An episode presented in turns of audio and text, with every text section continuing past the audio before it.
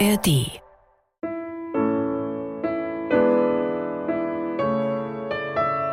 Das MDR Klassik Gespräch Raffaele P., Sie wurden in der norditalienischen Stadt Lodi geboren, neben Kirchen und Kathedralen und im Umstand, dass Opernsängerin und zweite Ehefrau von Giuseppe Verdi, Giuseppina Streponi, in Lodi geboren wurde. Also der erste Interpret von Glucks Orfeo wurde dort geboren. Schon witzig. Er hat im selben Chor gesungen wie ich, als ich klein war. Das ist eine schöne Überleitung zu meiner Frage. Wie war Ihre musikalische musikalische Ausbildung in Lodi. Wie hat Ihre Karriere angefangen? Well, somehow I auf gewisse Art und Weise hat es sich genauso angefühlt, als ich das erste Mal nach Halle kam. Als ob es eine Verbindung gibt. Lodi ist auch eine schöne Stadt auf dem Land und auch keine große Hauptstadt. Für mich korrespondierte Musik immer damit, was man zur Verfügung hatte. Kirchen, Orgel oder Chormusik. Ich habe in sehr jungen Jahren, als ich sechs war, angefangen im Kirchenchor zu singen. Dann habe ich mich ins Orgel- und Kammermusikrepertoire vorgearbeitet aber ich hatte immer eine Liebe für Barockmusik.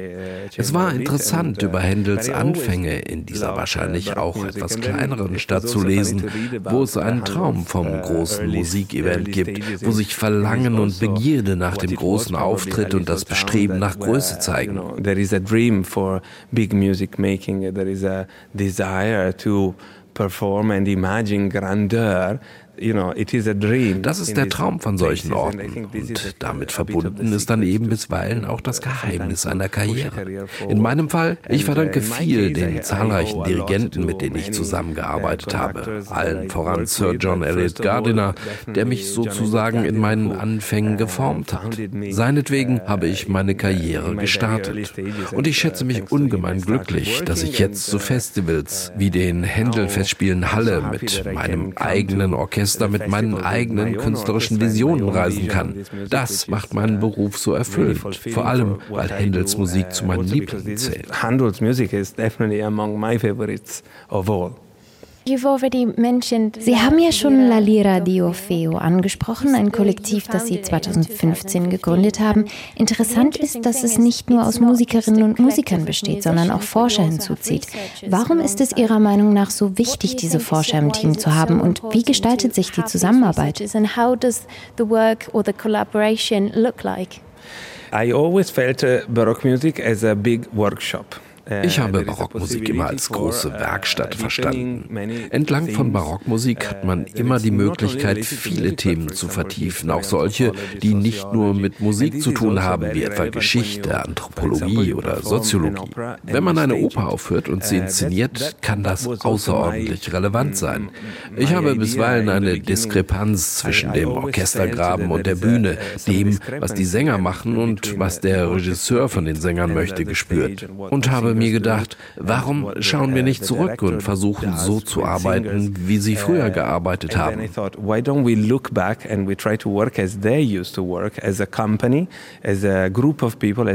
Als ein Ensemble, eine Gruppe von Leuten, als ein Team, das von derselben Liebe zu dieser Musik und dem Ziel, diese Musik ausdrucksstark und aufregend auf die Bühne zu bringen, geleitet wird.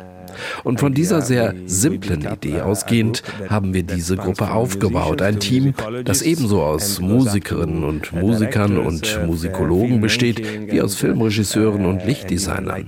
Denn Barockmusik, barocke Kunst im Allgemeinen muss immer als Summe verschiedener Kunstformen verstanden werden.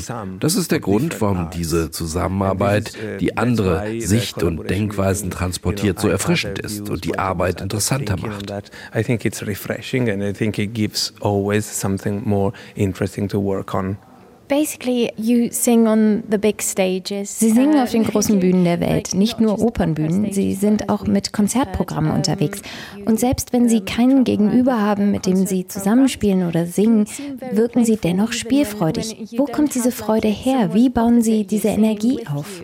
Where does that come from and how do you create this? I love performing in concerts, but I always felt the ritual. Ich liebe das Singen auf der Bühne, aber oft empfindet man es als eine Art Ritual Fall und das wirkt manchmal etwas angsteinflößend. Vor allem auf diejenigen, die nicht unbedingt mit der Musik, die wir aufführen, verbunden sind. Ich finde es schade, denn diese Musik ist universell und es war die einzige Musik, die man damals mit Freude angehört hat. Was das Publikum angeht, für mich ist es eine der größten Herausforderungen, sogar die Menschen, bei denen es so scheint, als würden sie nicht zuhören wollen, dazu zu bringen, aufzustehen und mit uns zu tanzen und zu singen. Genau so verstehe ich diese Musik.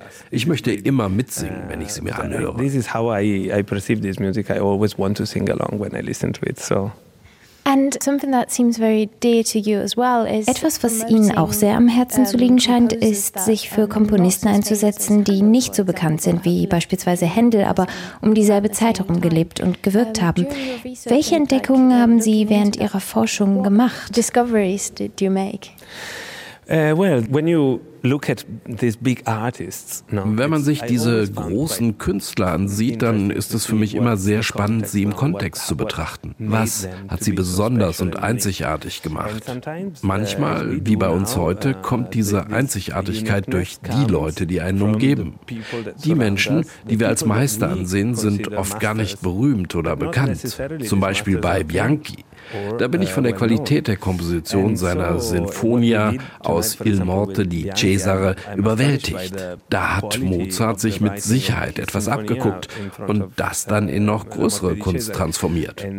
Aber es ist immer wichtig, sich daran zu erinnern, wer unsere Väter und Mütter sind und wer unsere Familie ist. Familie ist sehr wichtig. But it's always good to remember who are our fathers, our mothers, our, you know, our family. Who's the family? The family is very important. Einer dieser großen Meister ist Händel. Er zieht sich durch ihr gesamtes Opernrepertoire. Haben Sie einen Händelschen Lieblingshelden und ist es Giulio Cesare? You have a favorite Handel hero. and is it no, Giulio Cesare? well, there are many. Of course, Cesare has a da gibt es einige und natürlich hat Cesare einen besonderen Platz in meinem Herzen. Es war die erste Oper, die ich je gehört habe. Nicht viele verstehen, was eine Oper auslösen kann, selbst bei sehr jungen Menschen. Ich habe mich komplett in diese Idee verliebt, diese Musik, die Stimme des Countertenors zu entdecken, die einen männlichen Charakter mit diesen immens expressiven Möglichkeiten verkörpern kann. Das hat mich immer bewegt. So Cesare really is in my top five. There are also very nice characters, like for example Nerone. Cesare gehört definitiv zu meinen Top 5. Aber es gibt noch andere nette Charaktere, wie etwa Nerone in Agrippina. Unglaublich farbenfroh und kreativ. Aber ich habe beispielsweise auch den Tambalano gegeben. Die Rolle hat großes Potenzial. Da geht es nicht um komplexe gesangliche Herausforderungen, eher um den Schauspieler in dir. Und dieser Charakter wurde sehr bewusst so von Händel gestaltet.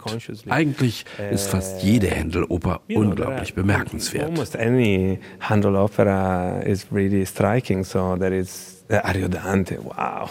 I mean, can you imagine? Der libanesische Komponist Saad Multaka hat die Oper Hemon auf sie und ihre Stimme ausgelegt. Sehr im Sinne des Barock, nicht? It's very baroque, isn't it? yeah, this is really the problem today because you, you, you are asked to perform anything, but nothing of that Das ist tatsächlich heute wirklich oft das Problem. Man wird gebeten, alles aufzuführen, aber nichts aus der Vergangenheit ist für deine eigene Stimme geschrieben. Deshalb muss man ein anderes, anspruchsvolles Niveau erreichen, um mit diesen verschiedenen Repertoires umzugehen. Es ist witzig, im Fall von Zart könnte man meinen, dass er die Oper so geschrieben hat, dass es für meine Stimme komfortabel ist. Die Realität sieht aber ganz anders aus. Er wollte die höchste Form von Komplexität erreichen. Es ist meiner Meinung nach eine fantastische Zusammenarbeit. Wir sind immer noch sehr gute Freunde. Und ich liebe, dass Zart Künstler, Maler, Skulpteur, Digitalkünstler ist, was auch irgendwie sehr zur barocken Arbeitsweise passt. And one last question. I mean, eine letzte Frage. Die Stimme des Countertenors ist der breiten Masse ja vielleicht nicht so bekannt wie beispielsweise die eines Tenors.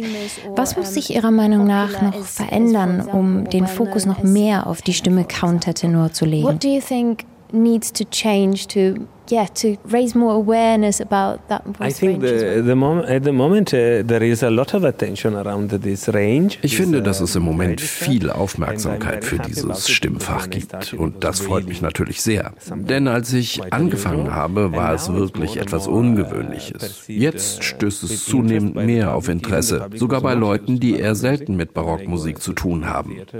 Wenn ich an die großen Theater gehe, dann nehme ich mehr und mehr Interesse und Freude daran wahr. Die Menschen wollen mehr darüber erfahren. Ich glaube überdies, dass der lyrische Gesang sich in den nächsten 20 Jahren verändern wird. Wir werden also mehr und mehr mit Sopranen und Tenören verbunden sein. Derzeit wird rund um die Oper sehr viel und substanziell geforscht. Ich würde in diesem Zusammenhang noch nicht von Innovation sprechen. Wir stecken tatsächlich noch in der Forschungsphase.